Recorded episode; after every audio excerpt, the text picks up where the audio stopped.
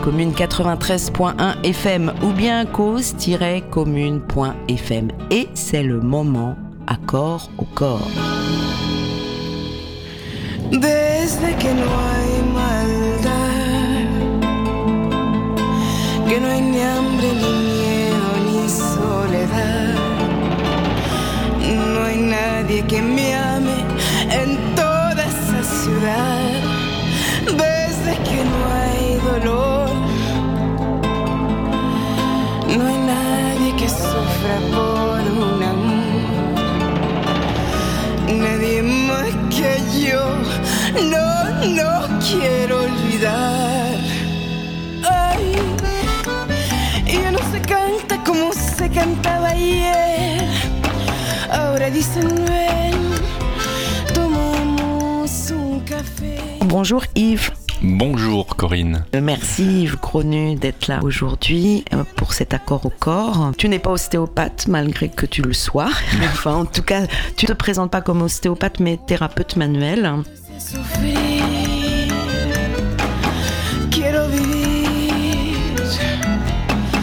Linda canción,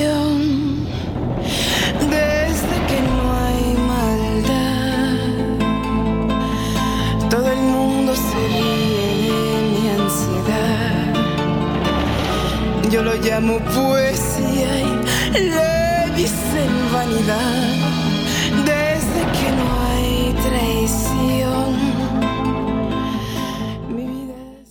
Je sais que malheureusement, parce que de toute façon, euh, je crois que chacun dans son entourage proche ou plus large peut le constater, depuis plusieurs années, tu es euh, plus sensible parce que plus confronté aux, aux- aux- aux personnes qui sont malades de cancer. Comment toi, au niveau du soin, tu approches ça? C'est un sujet à la fois complexe et sensible, sensible et complexe, Hein, qui me touche euh, de près, puisque ma fille a déclenché un, un cancer il y a déjà 4 ans, avec une récidive il y a 2 ans très euh, agressive. Et au cours de toutes ces euh, différentes périodes, pour un, thérapeute hein, qui euh, se targuait de soigner plein de maux, et qui arrivait quelquefois d'ailleurs, puisque les personnes venaient me voir pour ça, eh bien, il y a une, remise en question totale de comment je soigne et qu'est-ce que je peux faire ou ne pas faire.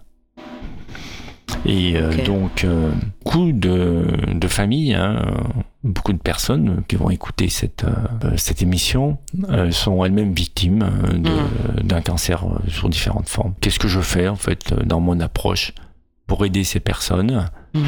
À mieux, euh, d'une part, supporter les différents traitements qui leur sont proposés, Mhm. hein, qui sont des traitements euh, très agressifs. hein. La chimiothérapie, la radiothérapie euh, n'a pas qu'un effet de guérison, hein, on le sait très bien, il y a aussi des effets secondaires importants.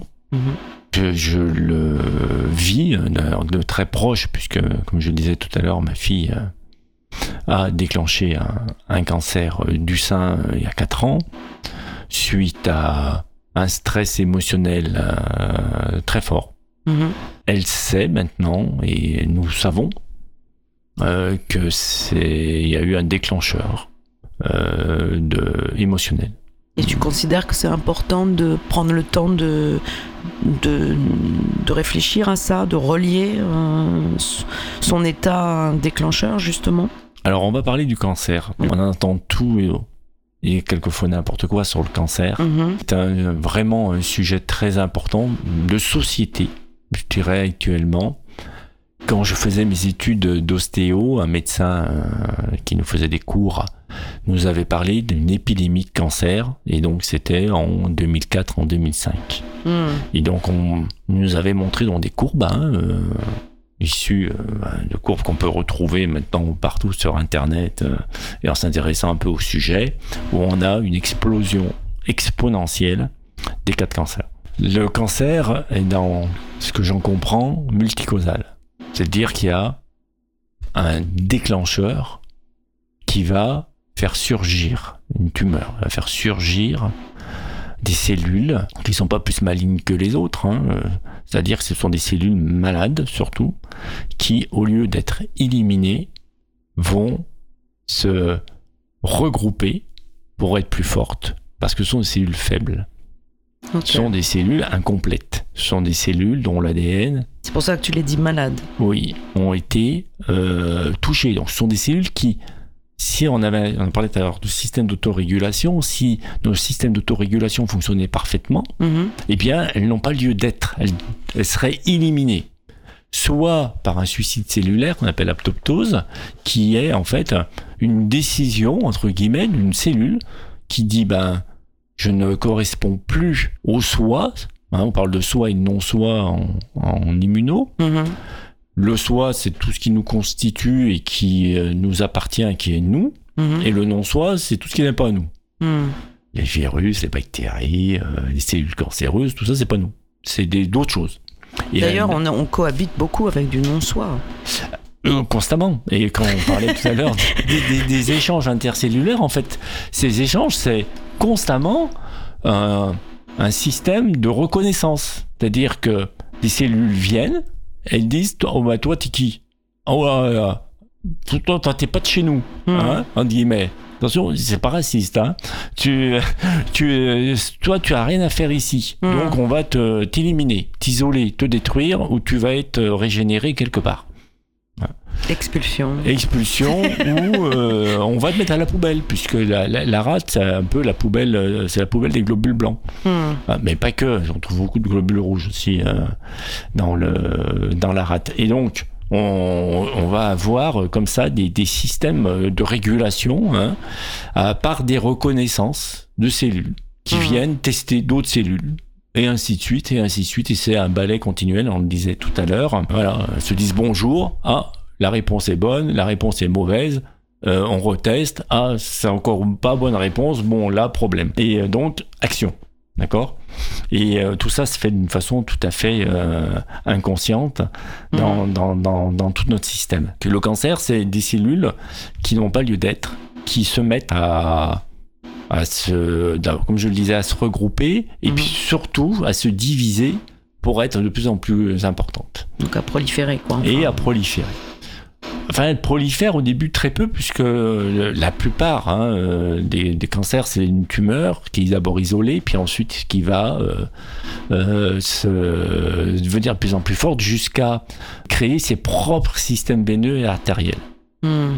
pour justement être alimenté. aliment- alimenté. Ces systèmes-là doivent vivre aussi. Euh, à partir du moment euh, où il y a la constitution de ces réseaux euh, de, euh, d'artères et de veines euh, qui sont anarchiques, euh, eh bien le cancer devient de plus en plus fort. Donc est-ce qu'on est pourrait dire, là, tout d'un coup j'ai eu cette image, que c'est un peu comme un non-soi qui voudrait s'organiser comme du soi, quoi. Et et qui crée les réseaux, enfin, qui, qui, qui voudrait s'appuyer et... Alors euh, on pourrait on pourrait le voir comme ça. Euh, c'est une bonne question. Il faudrait demander à des spécialistes Non, non, bon, ouvert, hein, mais ça euh, reste ouvert, ça mais... pourrait, ça, on pourrait le voir comme ça. Oui, c'est que le non-soi va prendre le pas sur le soi. C'est ça. Et c'est tellement, d'ailleurs, il met de tellement de mauvaise façon que ce non-soi, il n'est pas vivant, en fait, puisque nous mourrons de ce non-soi. Mhm. Donc, c'est un système d'autodestruction. Mhm. C'est un suicide cellulaire, dans ce que je, j'en perçois. Euh, alors, je fais attention à mes mots, hein, parce que des gens qui travaillent sur ces sujets-là euh, ont des connaissances euh, 100 milliards de fois plus importantes que la, que la mienne. Mais euh, on peut le, je, on- moi, je peux le voir comme un suicide cellulaire. Mhm. On décide, en fait, alors ça, je fais attention à mes mots, mais il y a une espèce de décision interne de mourir. D'accord. Et Ou de laisser mourir, parce que c'est quand même quelque chose dans l'ordre de l'involontaire, non? Mhm. Dieu... C'est peut-être ça le point sensible. hein. C'est un point sensible. J'ai vraiment maître d'ostéopathie à l'époque, soignait des personnes avec des cancers. Mhm. et nous avait partagé un élément euh, que j'ai toujours trouvé un peu obscur, Mhm. mais je pense avoir euh, vécu en fait. Mhm. C'est-à-dire qu'à un moment donné, quelque chose à l'intérieur de nous, de Mhm. très très subtil, se désagrège entre la reconnaissance du soi et du non-soi et ouvre la porte au cancer. C'est très subtil, c'est très très difficile à percevoir, mais euh, je parlais tout à l'heure d'éléments émotionnels hein, qui ont amené euh, ma fille à, Mhm. à avoir ce, ce cancer du sein, puis qui euh, maintenant est un cancer récidivant euh, métastasé, donc très, très grave, et dans la médecine classique, inguérissable.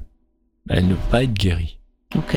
D'accord Ça, c'est le diagnostic. C'est le euh, diagnostic. qui euh, dirais, correspond euh, aux algorithmes et aux- voilà, et, à notre connaissance actuelle. Mhm. Et donc, pour en revenir, je dirais, à cette genèse du cancer, il y a des multicauses. Dans notre corps, nous avons constamment des cellules cancéreuses qui sont activées. Mhm. Là, en ce moment, on en a tous. Mhm. Mais si notre système est euh, équilibré, entre guillemets, euh, sainement équilibré, ces cellules non soi, elles n'ont pas lieu d'être, elles vont être éliminées ou disparaître par elles-mêmes. À un moment donné dans notre vie, hein, nous avons tous vécu euh, des moments euh, complexes où notre être, notre soi, peut être mis en question par nous-mêmes. C'est-à-dire que je ne sais plus qui je suis, je ne sais plus à quoi je sers, Mhm. je ne sais plus où je vais. Les stress de la société, de l'autre, de ce que je vis, m'amènent à penser que je ne suis plus moi, entre guillemets. Il y a quelque chose qui disjoncte, en fait. Il y a Qui un me- qui- élément Qui me disjoint, quoi. Enfin, qui, exactement, c'est très, c'est un bon mot, le- de la disjonction. Mhm. Tout est connecté, tout est en équilibre. L'homéostasie fonctionne, même si on a des petites pathologies à droite, à gauche, à gauche, à droite, hein, toujours quelque chose hein, qui, euh, qui euh, un peu. À un moment donné, dans notre cellule, dans le système cellulaire, quelque chose va dire là, je me reconnais plus, je ne, veux plus être là, tout simplement, et un système cellulaire euh, dit malin émerge. Il y a des tas de recherches hein, sur le sujet avec les causes endocriniennes, c'est-à-dire qu'on a les perturbateurs endocriniens avec les pesticides, la mauvaise nourriture, euh, toutes les qualités dégradées euh, de, alimentaires. On a euh, toutes les pollutions atmosphériques euh, dans l'eau, dans tout ce que nous ingérons. Il y a les éléments sociétals euh, qui nous amènent à des stress énormes. Il y a constamment euh, des agressions, même si elles sont euh, petites, mais elles sont constantes. Mhm. Hein? Il suffit de rouler dans Paris en vélo euh, et vous voyez tout de suite la, dans Paris ou dans n'importe quelle grande ville et vous voyez tous les types d'agressions.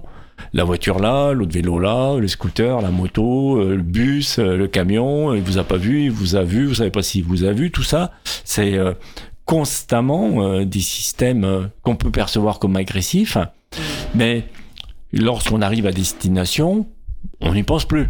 C'est euh, c'est passé.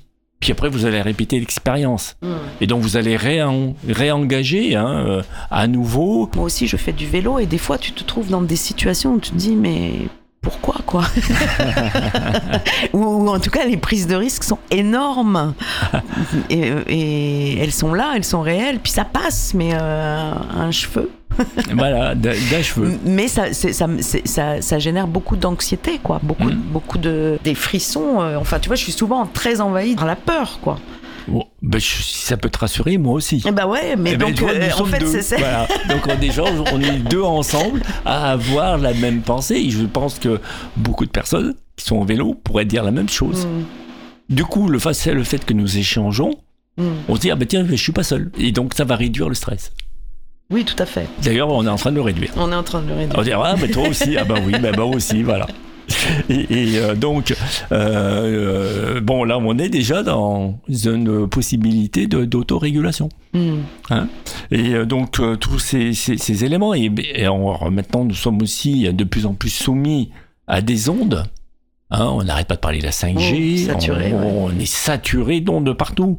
Entre la Wi-Fi, on, on sait que les gens qui euh, utilisent énormément les téléphones euh, peuvent générer des tumeurs au cerveau Mm. ou à l'oreille interne. Ça, c'est prouvé. C'est les ondes. On les voit pas, mais elles sont là. Donc tout un tas de, de multicauses pour générer donc des cellules qui euh, sont déficientes. Mhm. hein. Nous sommes tous soumis à ces euh, éléments, à moins d'habiter, euh, comme je disais, un ermite, lui, dans sa grotte, euh, il est soumis à d'autres stress, mais pas cela. Mm.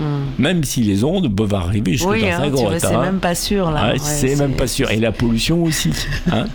Donc même lui euh, est soumis à ces, ces, ces, systèmes de stress cellulaires, et pas que cellulaires.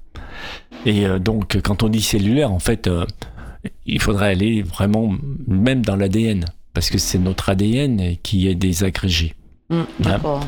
Et euh, donc, euh, à partir de ce moment-là, euh, il peut y avoir donc création. C'est-à-dire qu'il a plus toutes les notes. Si on prend, si, si on utilise euh, cette image d'ailleurs qui vient de la mélodie secrète.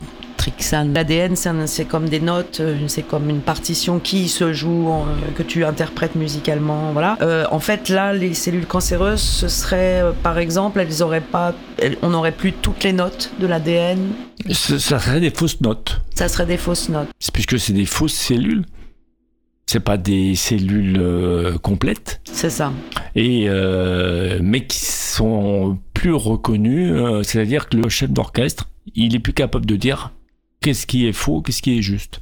Lui, le faux est juste et le juste est faux. Il n'y a plus euh, la possibilité d'une euh, d'une analyse correcte de la situation. Hmm. De ce constat-là, à quel moment, en fait, euh, qu'est-ce que tu peux faire pour pallier ou, ou pour euh, être dans la reconnaissance de cette situation Alors, en fait? Dans mon expérience Mhm. de que je nommais tout à l'heure par rapport à cette reconnaissance de l'ostéopathie Mhm. pour laquelle j'ai lutté hein, énormément, Mhm. j'ai mis en place mon système d'action hein, à fond. hein. J'ai passé des Ouais. nuits blanches à faire des dossiers et j'en passe. hein. J'ai eu cinq avocats qui m'ont aidé sur mon affaire, cinq avocats successifs, euh, sans avoir euh, de gain de cause. Donc quand j'ai compris que ça serait plus possible. Quelque chose à l'intérieur de moi, à ce moment-là, a dit mais finalement tout euh, ce tout ce que j'ai fait, tout entre guillemets les sacrifices que j'ai fait, toute l'énergie que j'ai mis, tout l'apprentissage que j'ai fait, tout ce qui me semblait être moi Mhm. euh, n'est pas reconnu. Mhm. Je ne serai pas ostéopathe. Je ne serai pas reconnu ostéopathe. À ce moment-là, j'aurais pu déclencher un cancer. Et j'ai senti à l'intérieur de moi quelque chose de très subtil Mhm. qui commençait à se désagréger. Mhm. Et j'ai commencé à avoir euh, au niveau digestif des éléments euh, qui, je le pense sincèrement, ont été précurseurs. Et ça aurait pu dégénérer. Et qu'est-ce qui a fait que ça n'a pas dégénéré? C'est parce que quelqu'un dans ma famille Mhm. m'a appelé et a eu besoin de moi. Et je vous le donne en mille, c'était ma fille. Ma fille, à un moment donné, euh, c'était euh, bien avant euh, toutes ces histoires de cancer, hein, bon, a eu un problème euh, et euh, m'a m'a demandé de l'aide. Donc elle a créé une diversion. Elle a créé une diversion et elle a créé une raison supplémentaire pour moi de vivre, Mhm. de continuer à vivre, être dans l'aide et être euh, là, présent pour euh, bien vivant, euh, pour l'aider. Et j'ai senti ce petit élément insidieux disparaître. Consciemment, à l'époque, je me suis dit, ah, tiens, il y a quelque chose qui change. Et c'est qu'après que j'ai pris conscience que, en fait, elle m'avait sauvé la vie, entre guillemets. En tout cas, elle m'a empêché à ce moment-là de faire un cancer. Je reprenais en main ma raison d'être, Mhm. ma raison d'exister. Une de mes raisons d'exister, une de mes raisons d'être. Et euh, il y en a plusieurs. C'est pour ça que quand je, je soigne des gens qui ont des cancers, Mhm. j'essaye de comprendre et de voir à quel moment ils ont perdu justement cette connexion. Mhm. Ils ont ce petit élément subtil qui est intervenu. Et c'est très très très compliqué. Parce que c'est très subtil et que c'est très insidieux. Et que quelquefois même les gens le ressentent mais passent au-dessus. En pensant que c'est pas ça. Je dis pas que quand on l'a trouvé ils vont guérir. Hein. C'est pas ça l'histoire. Hein. C'est juste de comprendre la genèse. Ou de s'assurer qu'on n'est pas resté dans cette colère-là, ou qu'on n'est pas encore dans cette colère-là. Ou, Ou colère, ou, ou- émotion. Ou émotion, ou- enfin, oui. le- Hein? ou, pétrification, parce que des Oui. fois, en fait, c'est des, des émotions qui, qui vous immobilisent Tout à fait. et que, qui vous empêchent d'agir, comme la Borie euh, préconise. Qu'en fait, euh, ce qui sauve le plus, c'est d'être dans l'ac- dans l'action, Dans un actif. dans un actif. ouais. Oui. Quel qu'il soit. Sachant qu'un non actif est actif. Une décision de dire je ne suis pas actif, c'est déjà actif. Une façon consciente de se le dire. Ou des fois même un peu inconsciente, mais quand on fait une petite recherche, hein, une petite introspection, on se dit ah bah oui. Ah bah en fait je m'étais mis dit ça. Et euh, du coup, euh, l'équi- l'équilibre peut être euh, retrouvé.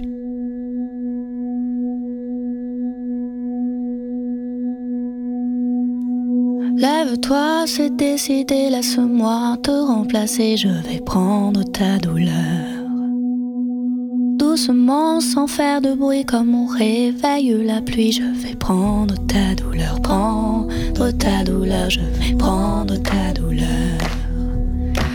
Elle lutte, elle se débat, mais ne résistera pas, je vais bloquer l'ascenseur.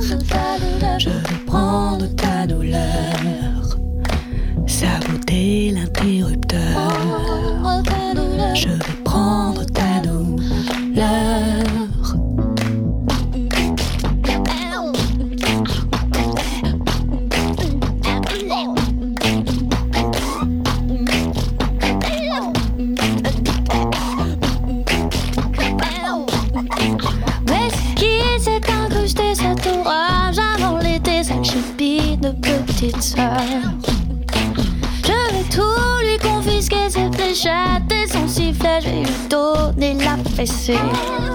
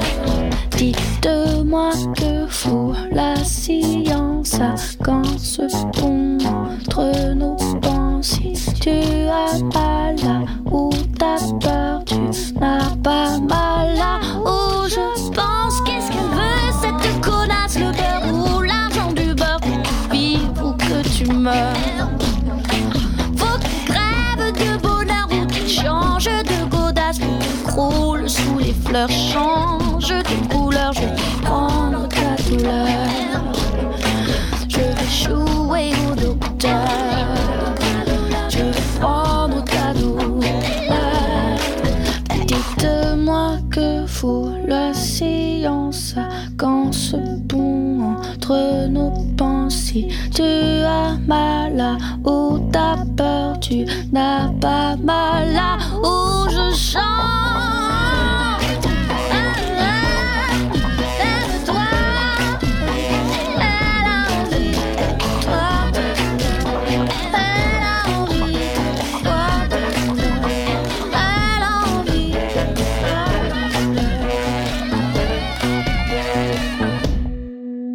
Pour moi, le cancer est multicausal.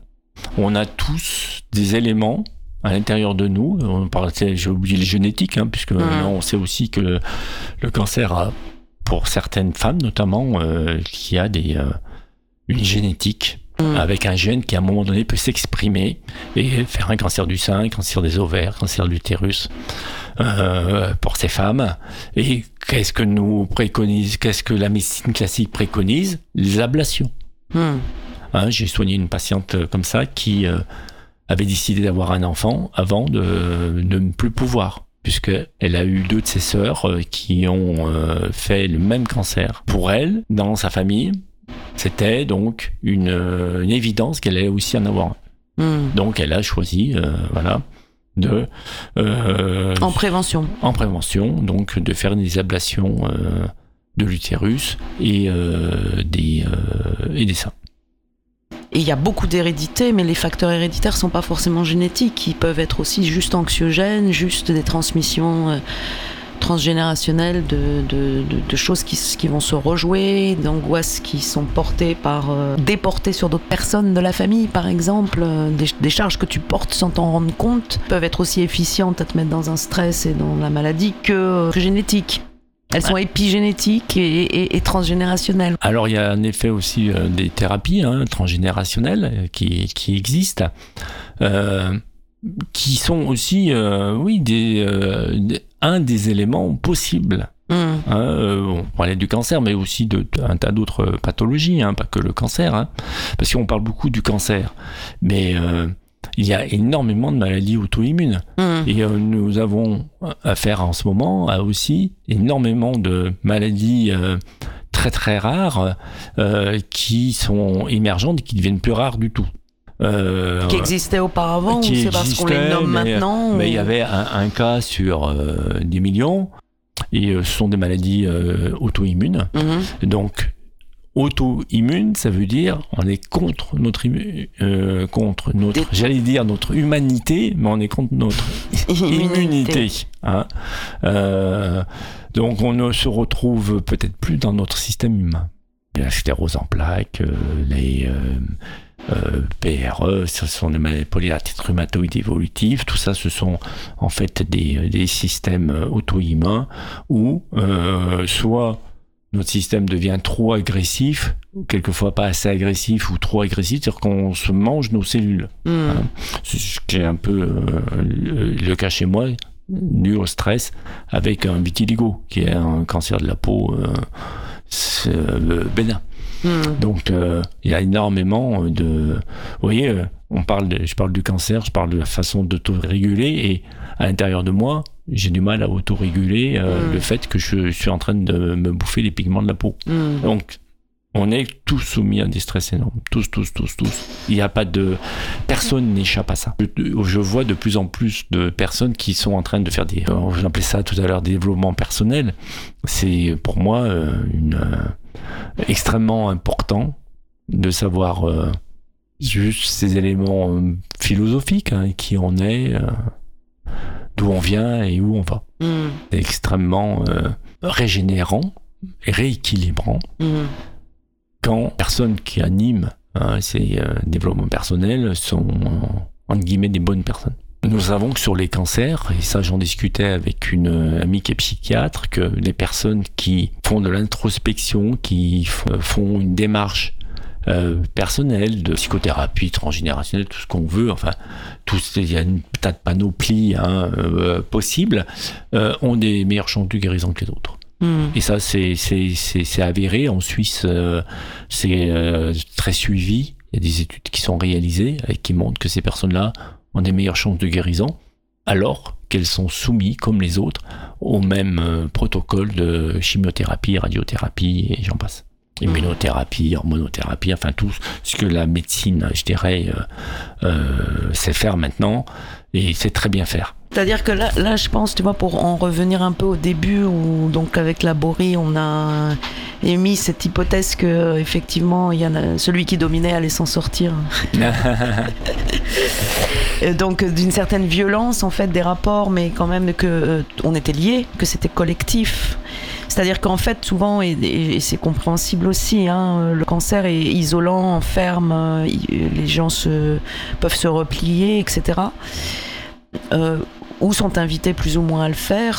De toute façon, la maladie, elle est mal vue aussi. On n'a pas le droit d'être malade euh, dans notre société. On le montre pas. Enfin, en tout cas, on, on est plutôt invité à pas le montrer ou à pas trop euh, déborder.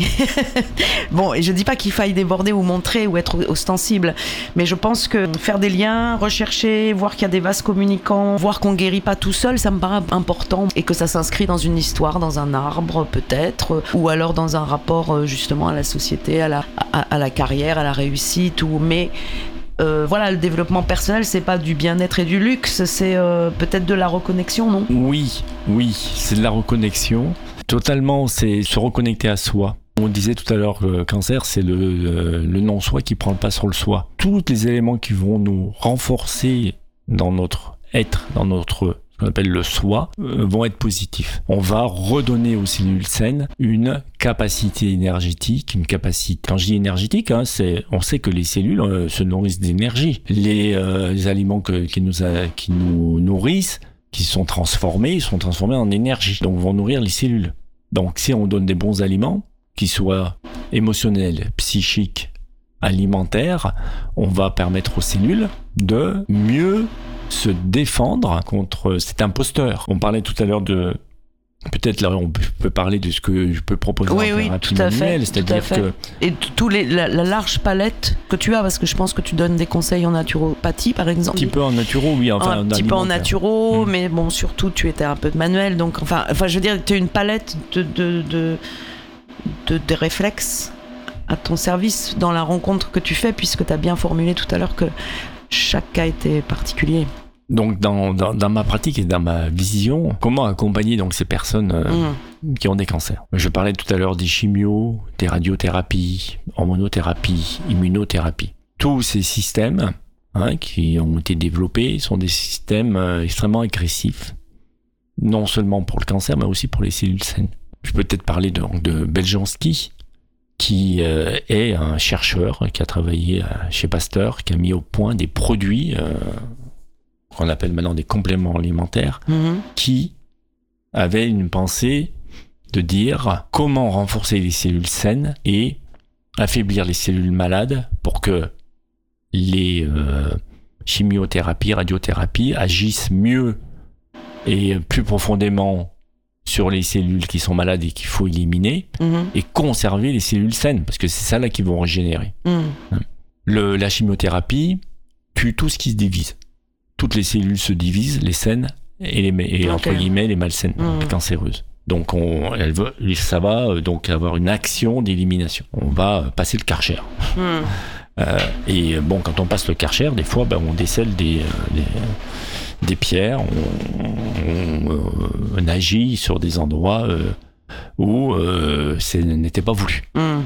Donc le, la, la- la chimiothérapie a des effets secondaires hein, euh, qui sont euh, bien connus. hein. Il y a euh, des effets au niveau du système nerveux, puisqu'il y a des agressions euh, au niveau euh, euh, des connexions euh, au niveau du système nerveux. Donc les Mhm. gens commencent à faire euh, euh, des euh, paresthésies, euh, ont des problèmes euh, euh, de, de sensibilité, notamment Mhm. au niveau des pieds, euh, voire des mains.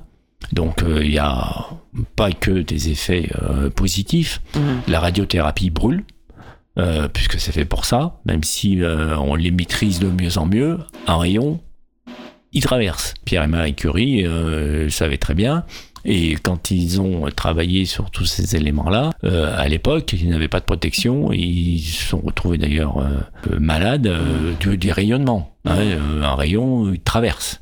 Donc euh, une radiothérapie va bien sûr éliminer, je dirais, euh, euh, il va brûler des, des cellules, pas que des cellules cancéreuses, mais aussi des cellules saines, et il va brûler au niveau des interfaces. C'est-à-dire que chaque fois qu'il y aura un changement euh, d'indice de liquide, on va avoir une diffraction, on appelle ça comme ça en optique, et qui va euh, brûler les interfaces. Donc Mhm. les gens sont brûlés aux interfaces. Les femmes qui ont des cancers du sein peuvent être brûlées au niveau pulmonaire. Il va falloir agir pour euh, diminuer ces, ces brûlures. Qu'est-ce que tu appelles interface? Alors, ce que j'appelle l'interface, c'est euh, par exemple un interface liquide air.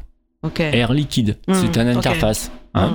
Donc, toutes ces interfaces-là, Donc les muqueuses par exemple, les, les poumons, muqueuses, euh, oui, poumons sont remplis d'air pour euh, certaines parties, hein, et d'autres c'est du, euh, du liquide puisqu'il y a du son qui circule autour. Il y a le, tissu pulmonaire lui-même qui, qui, qui a une interface avec un système sanguin, avec l'air, euh, ainsi de suite. Donc à chaque fois qu'on a des interfaces, on va brûler. Dans l'ésophage, euh, par exemple, on a aussi euh, donc on a une muqueuse et l'intérieur est vide, une interface avec des indices différents.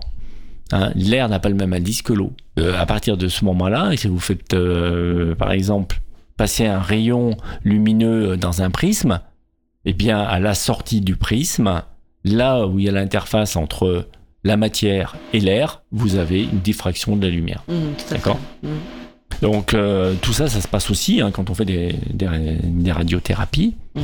L'immunothérapie, ben, qu'est-ce qu'elle va faire? Elle va modifier l'immunité et l'hormonothérapie va bousculer le système hormonal puisqu'elle va le déréguler. Et que c'est fait pour. Ces personnes vont avoir euh, des tas de, de, de pathologies annexes Mhm. euh, qui vont euh, venir ben, les, les affaiblir, en tout cas. Mm. Donc, en termes de thérapie, je vais travailler énormément sur le système hépatique. Beaucoup d'échanges dans le foie Mhm. c'est l'endroit où les toxines vont être principalement rassemblés, comme une éponge euh, qui se remplit. Voilà, puis à un moment donné, il faut tordre l'éponge. Mm.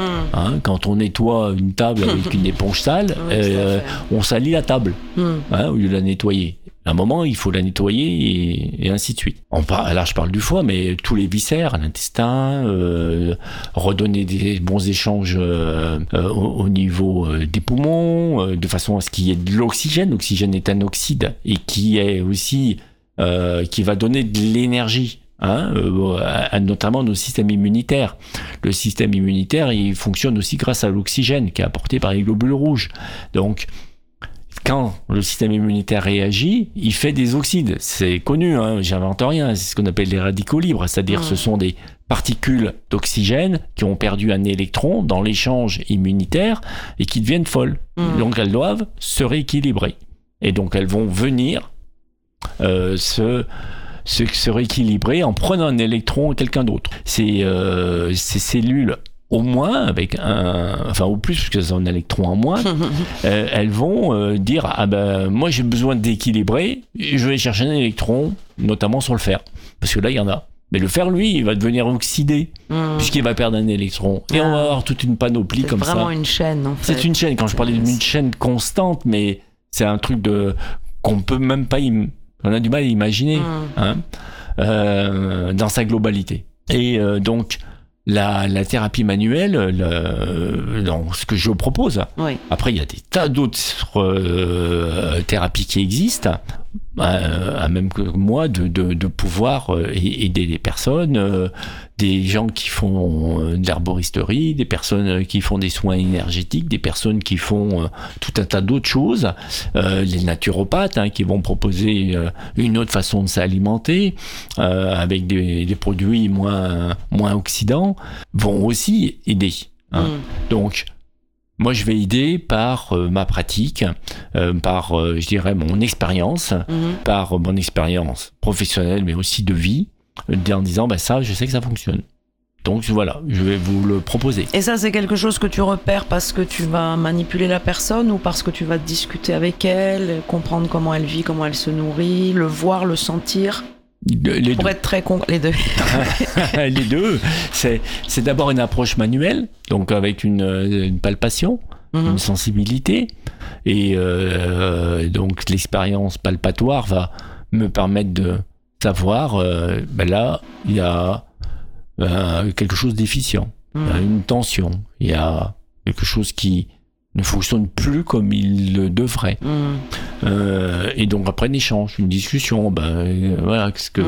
euh, de- vous, vous ressentez, comment vous vivez par exemple la chimiothérapie quand vous y allez. euh, J'ai eu une patiente bon qui avait été soignée pour un cancer du sein, qui appelait la- la- le couloir qui amenait à la chimiothérapie le couloir de la mort.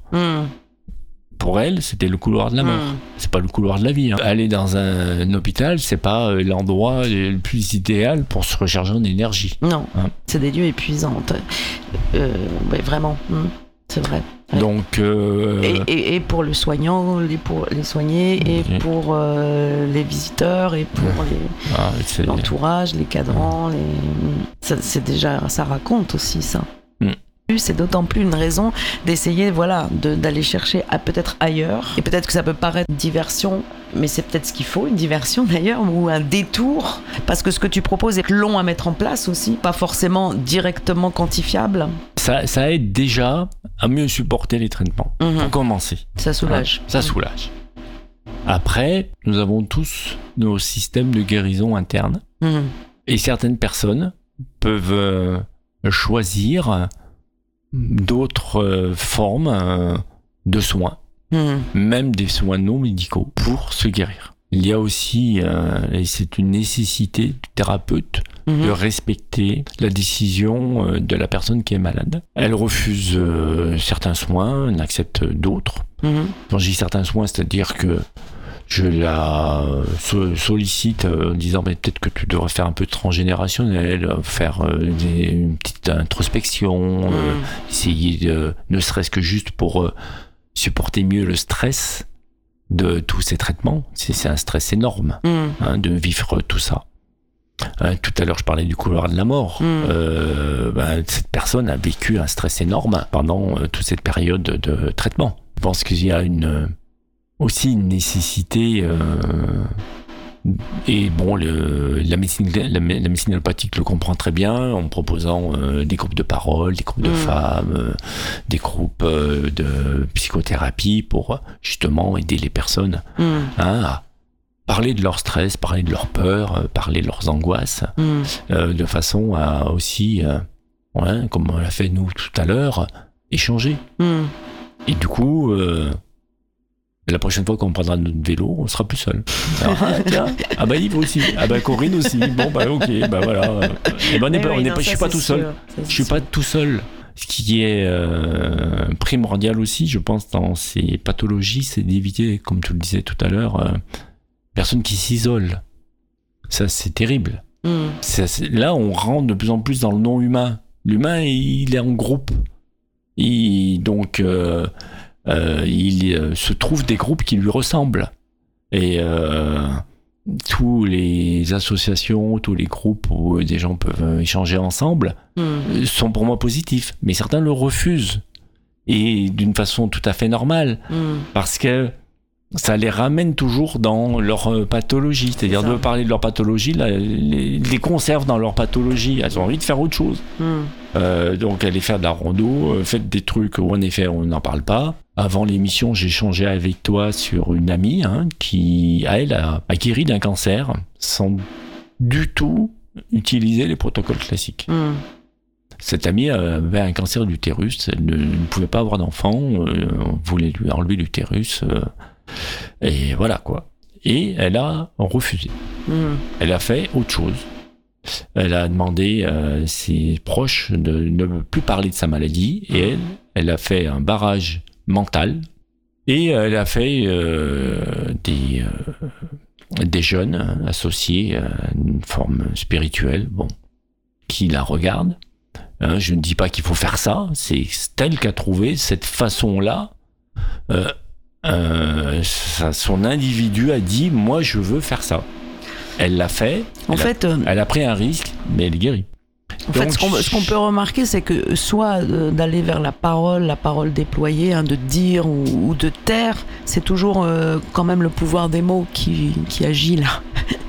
Hein, ça, veut, ça veut dire qu'en fait, dans les mots, il y a, il y, a, il y a des choses qui, qui sont euh, traumatiques ou post-traumatiques ou qui génèrent du stress ou qui, alors que c'est les neutraliser ou les ré- réguler aussi, soit par le silence, que soit par la parole ou le silence, ça, ça peut avoir le même effet en fait. hein. C'est euh, C'est un effet, et c'est vraiment à chacun Mhm. de trouver. euh, Ce- dont il a besoin. Ce dont il a besoin.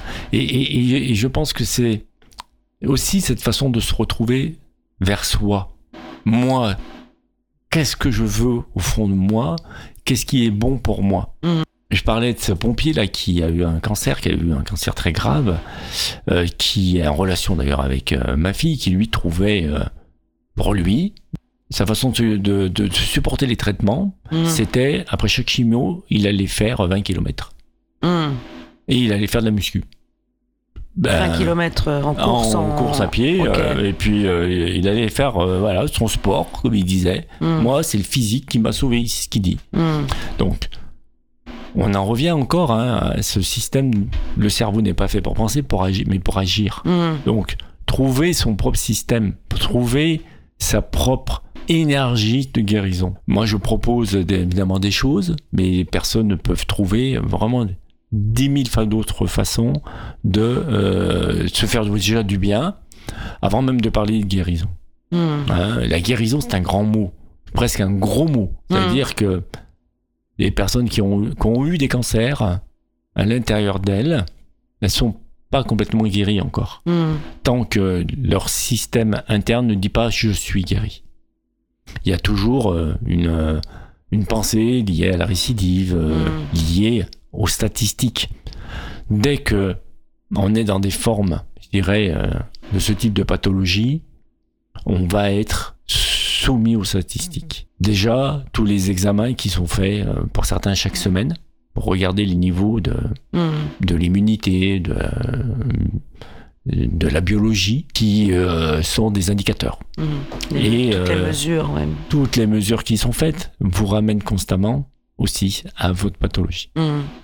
Ça, Donc- met, ça met même dans, dans, dans- dans des échéances. Hein. T'attends les résultats, t'attends les résultats, t'attends les résultats.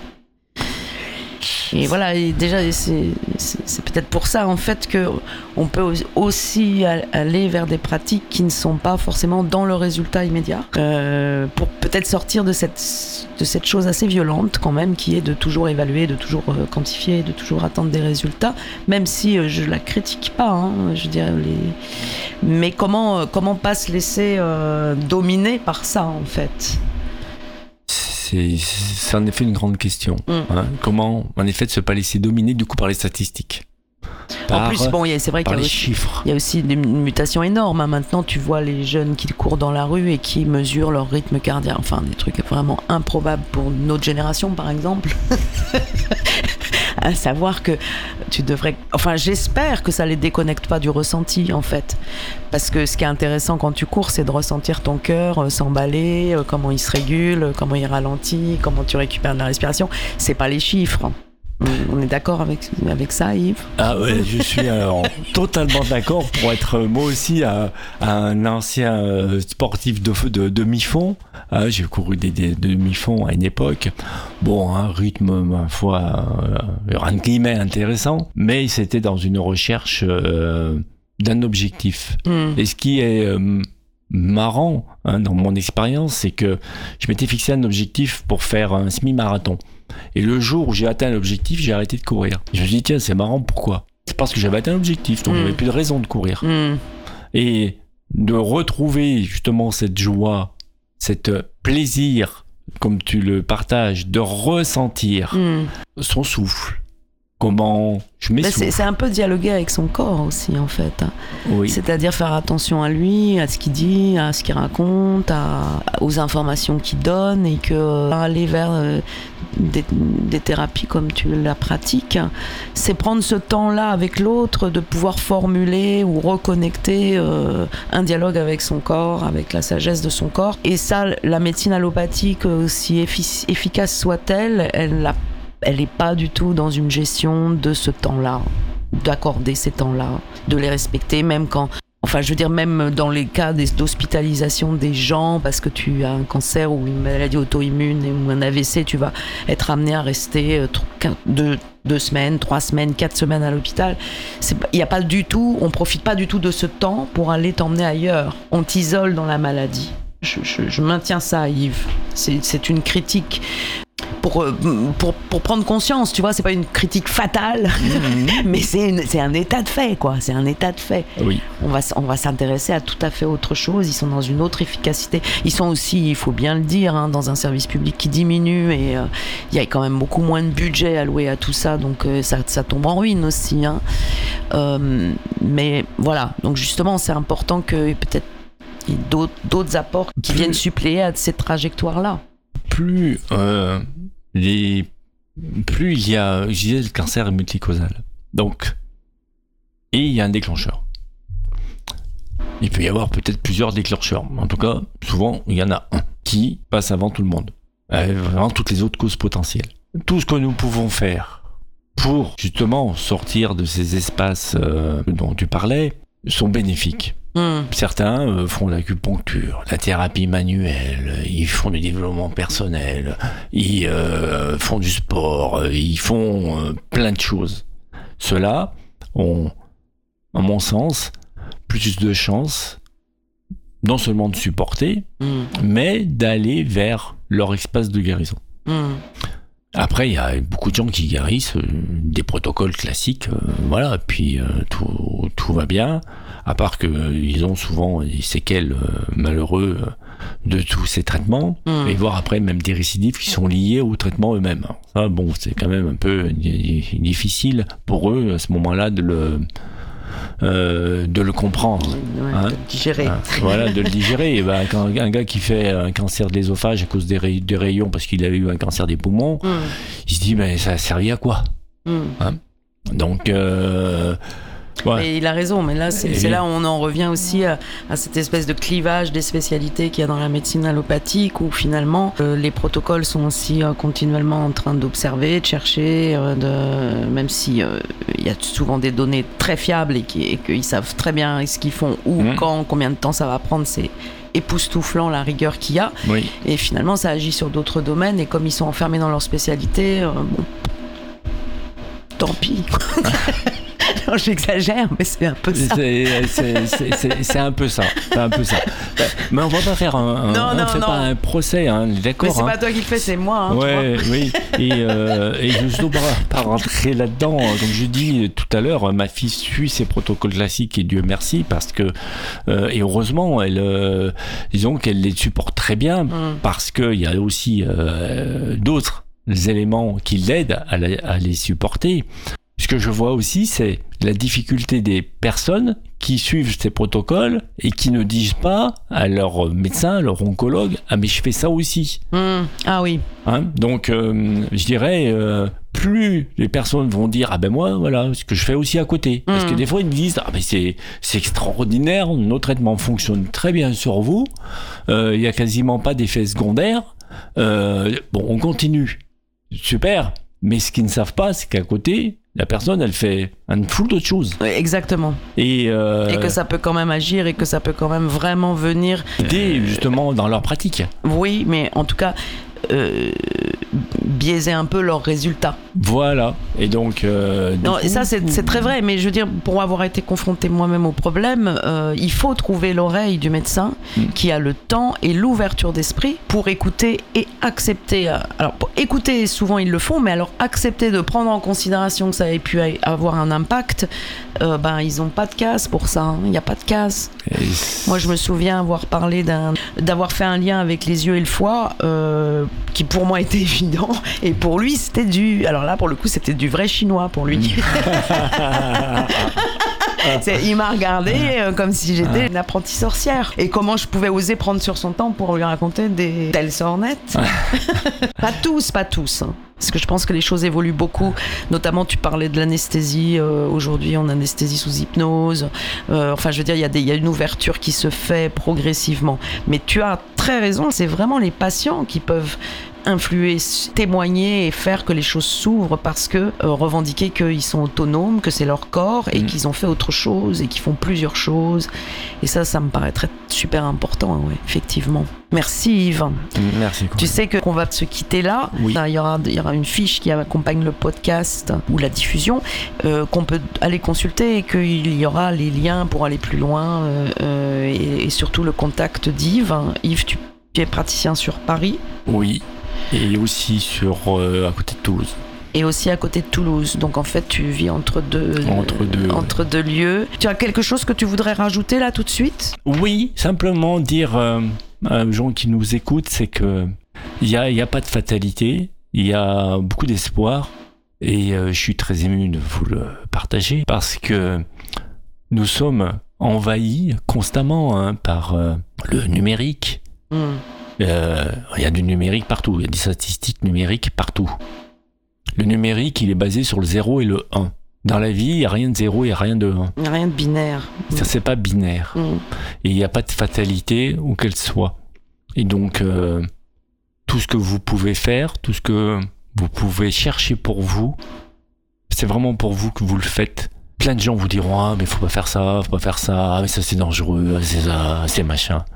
Si à l'intérieur de vous il y a une résonance et que vous pensez que pour votre soi c'est bon, j'ai envie de vous dire faites-le. Hmm. Et il n'y a jamais de fatalité. Merci beaucoup Yves. J'ai un petit cadeau pour toi avant de, nous quitter. Vraiment, je te remercie d'avoir fait cette émission. Euh, tu es le bienvenu si tu veux revenir, bien sûr. Je voulais t'offrir cette citation de Rumi. Rumi, qui est le poète afghan euh, médiéval. On a dit que ça datait de loin, tout ça. Elle est toute petite, mais je la trouve super. Justement, pour pas euh, se laisser dominer par le binaire ou, les pensées noir ou blanc. C'est pas noir ou blanc. Il y a un champ au-delà du bien et du mal, et je t'y retrouverai. Tu vois, c'est moi qui suis émue là. Merci beaucoup Corinne.